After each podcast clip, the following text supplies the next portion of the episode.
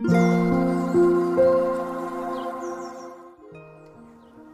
んにちは、なおこです。このラジオではインタビューライターをしている私が豊かな暮らしや自分らしいキャリアを模索する中で経験したことや学びになったことをお話ししています。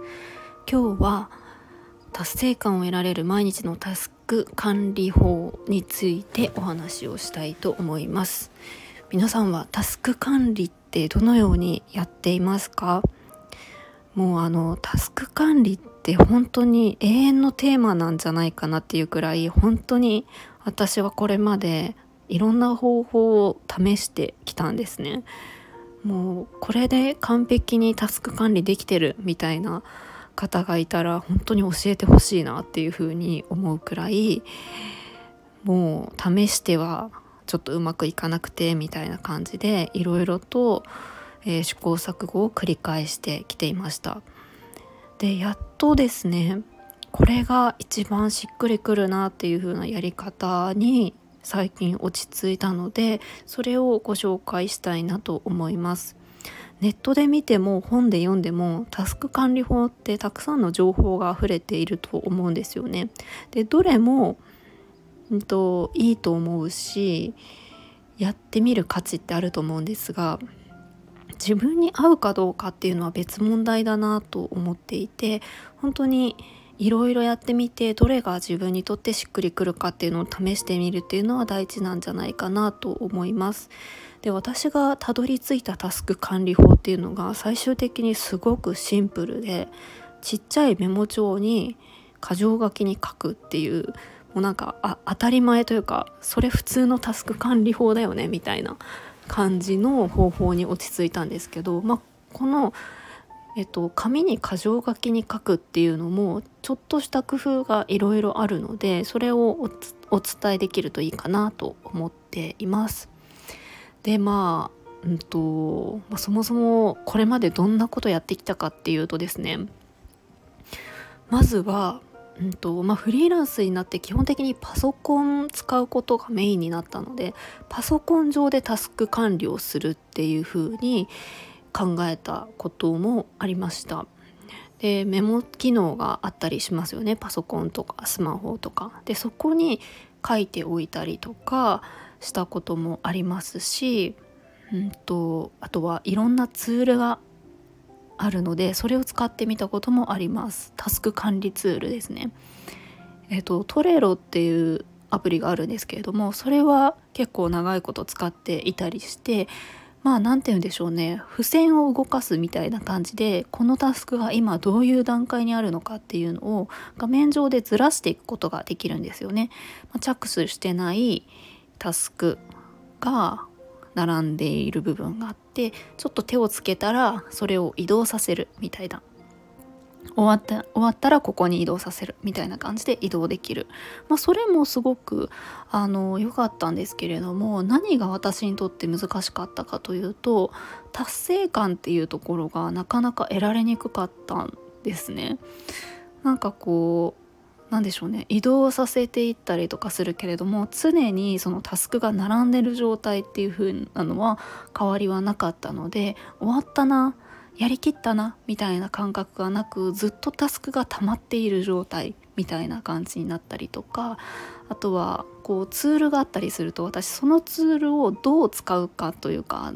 何色にするかとか何ていうタイトルつけるかとかなんかどうでもいいことに意識が向いてしまって、まあ、だから難しかったのかなっていうふうに思ったりします。であとは逆にタスク管理しないみたいなのも試したりしました基本的に私あんまりタスク忘れないので、えーと、自分の頭の中で管理して、まあ、やっていくみたいなでもやっぱりそれは正直タスク漏れたりもするしえーと、今日何をするかっていうのをいちいち考えるっていう頭を使わないといけないのでそこが余計だったなとか、まあ、そんな感じで私のタスク管理失敗歴みたいな感じのがあって、まあ、それで今あの最初にお伝えしたちっちゃいメモ帳に書くみたいなところをやっています。でですねこれが、えっと、どういうふうに使うかというとまあ本当にえーとまあ、手手のひら片手で持てるくらいのちっちゃい白いメモ帳を用意してそれをまず、えっと、一日の終わりにですね一日の終わりに、まあ、一日の終わりというか仕事を終えるタイミングで次の日明日何をするかっていうのを書いておくんですよね。要は今日はここまでやったから明日、えっと、この続きをやろうとか今日、えっと、手つけてないものがあるからこれを明日やろうとかそれって仕事が終えたタイミングってすぐ頭の中にこう残っているので書きやすいですよね。それを次の日用っていうのをバーって書いておくんです。でそしてまあ次の日になりますと。そしたら前日に書いたこうタスクの箇条書きのメモっていうのがありますよね。それを見てまあ追加のものとかがあったりすると思うので、まあ、もう一回今日は何するかっていうのを整理する、まあ、追加でなければそのままですし、えー、あれば何かしら書くみたいな感じでやります。でその時に、まあ、毎日毎日だけだとその自分のタスクの全体像今全体でどういうタスク、まあ、どういう仕事を受けていて今どの段階なのかっていうのはかっていうのは正直メモ帳だけの毎日のあの情報だけだとこう抜けちゃうことがあるのでそれはあの別の、えっと、パソコン上で管理しているっていう感じです。えっとまあ、スケジュールは Google のカレンダーを使っているんですけれどもあとは Notion っていうあのツールを使っていて Notion は、まあ、パソコン上で自分で自由にカスタマイズできるノートみたいな感じなんですけれどもそこでうんとまあ何でしょうね私はライターをしているのでその常に動いているものって言ったらライティングがどういうものどういう状態かっていうとこなんですね。まあ依頼されててまだ着手していない記事なのか、えっと、取材を控えているものなのか取材を終えた後なのか今書いてる途中なのか一回納品してあの先方から返事を待ってるものなのかとかいろんな状態があるのでその全体を把握できるようにはパソコン上ではしています。まあ、それがさっき言ったトレロみたいなあの形のものを Notion に入れられるのでそれを作ってはいます。なので、えっと、朝の今日やるタスクを整理する時にはその Notion をちょっと覗いたりもします。あ全体でこれあったなあこれ忘れてたってて追加したりとか今日これ進める必要があるなと思って追加したりとか。まあ、そこで、まあ、パソコンのあの全体像っていうのは確認するんですけども基本は今日やるのはそのメモ帳に書いておくっていう感じで、うんとそれで順番にえーと、取り組んでいきます。で取り組んで終わったら全部全部というか1個終わったら棒線で消すみたいな作業をしています。私にとってはこれがめちゃくちゃ大事で、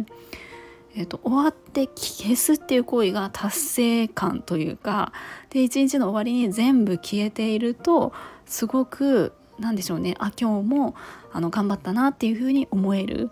あ終えられたなっていうふうに思えるので。そこがとにかく大事だったんですよね。パソコンとかだとこう消すとか、まあ、チェックを入れるとかあの見えなくするとかはできるんですけどやっぱりあのペンを持って消すっていう行為が、まあ、私にとっては結構あの大事だったなというふうに思います。でもちろんあのタスクって終わらない時もあったりすると思うんですけど、まあ、それは何て言うんでしょうねあの決して次の日のタスクのとこに書いておくっていうだけで、まあ、できなかったんですけど、まあ、ちゃんと処理したっていう感じになるのでなんか気持ち的に全然違うからそういう風にしています。でまあ細かい工夫で言うとあの人によっては、うんと順番をつけるっていう人もあのいるようです。まあ、一覧で今日やるタスクってバーって5個6個とか書いてあったりするとじゃあ一番最初にやるのはどれかみたいな感じで番号をつけていく。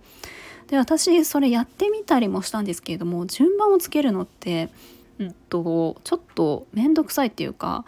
そんなに、まあ、先にやるべきっていうものはパッと見てわかるので、まあ、それをあの先に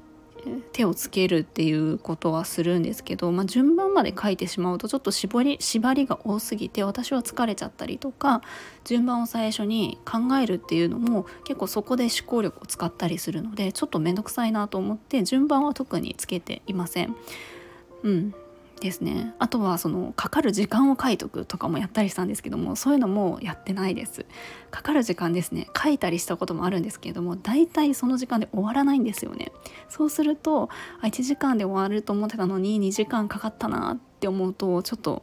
チーンって感じで あの落ち込んじゃうのでそういうのもやらないっていう感じですただその順番をつけるとか時間を書いとくっていうのは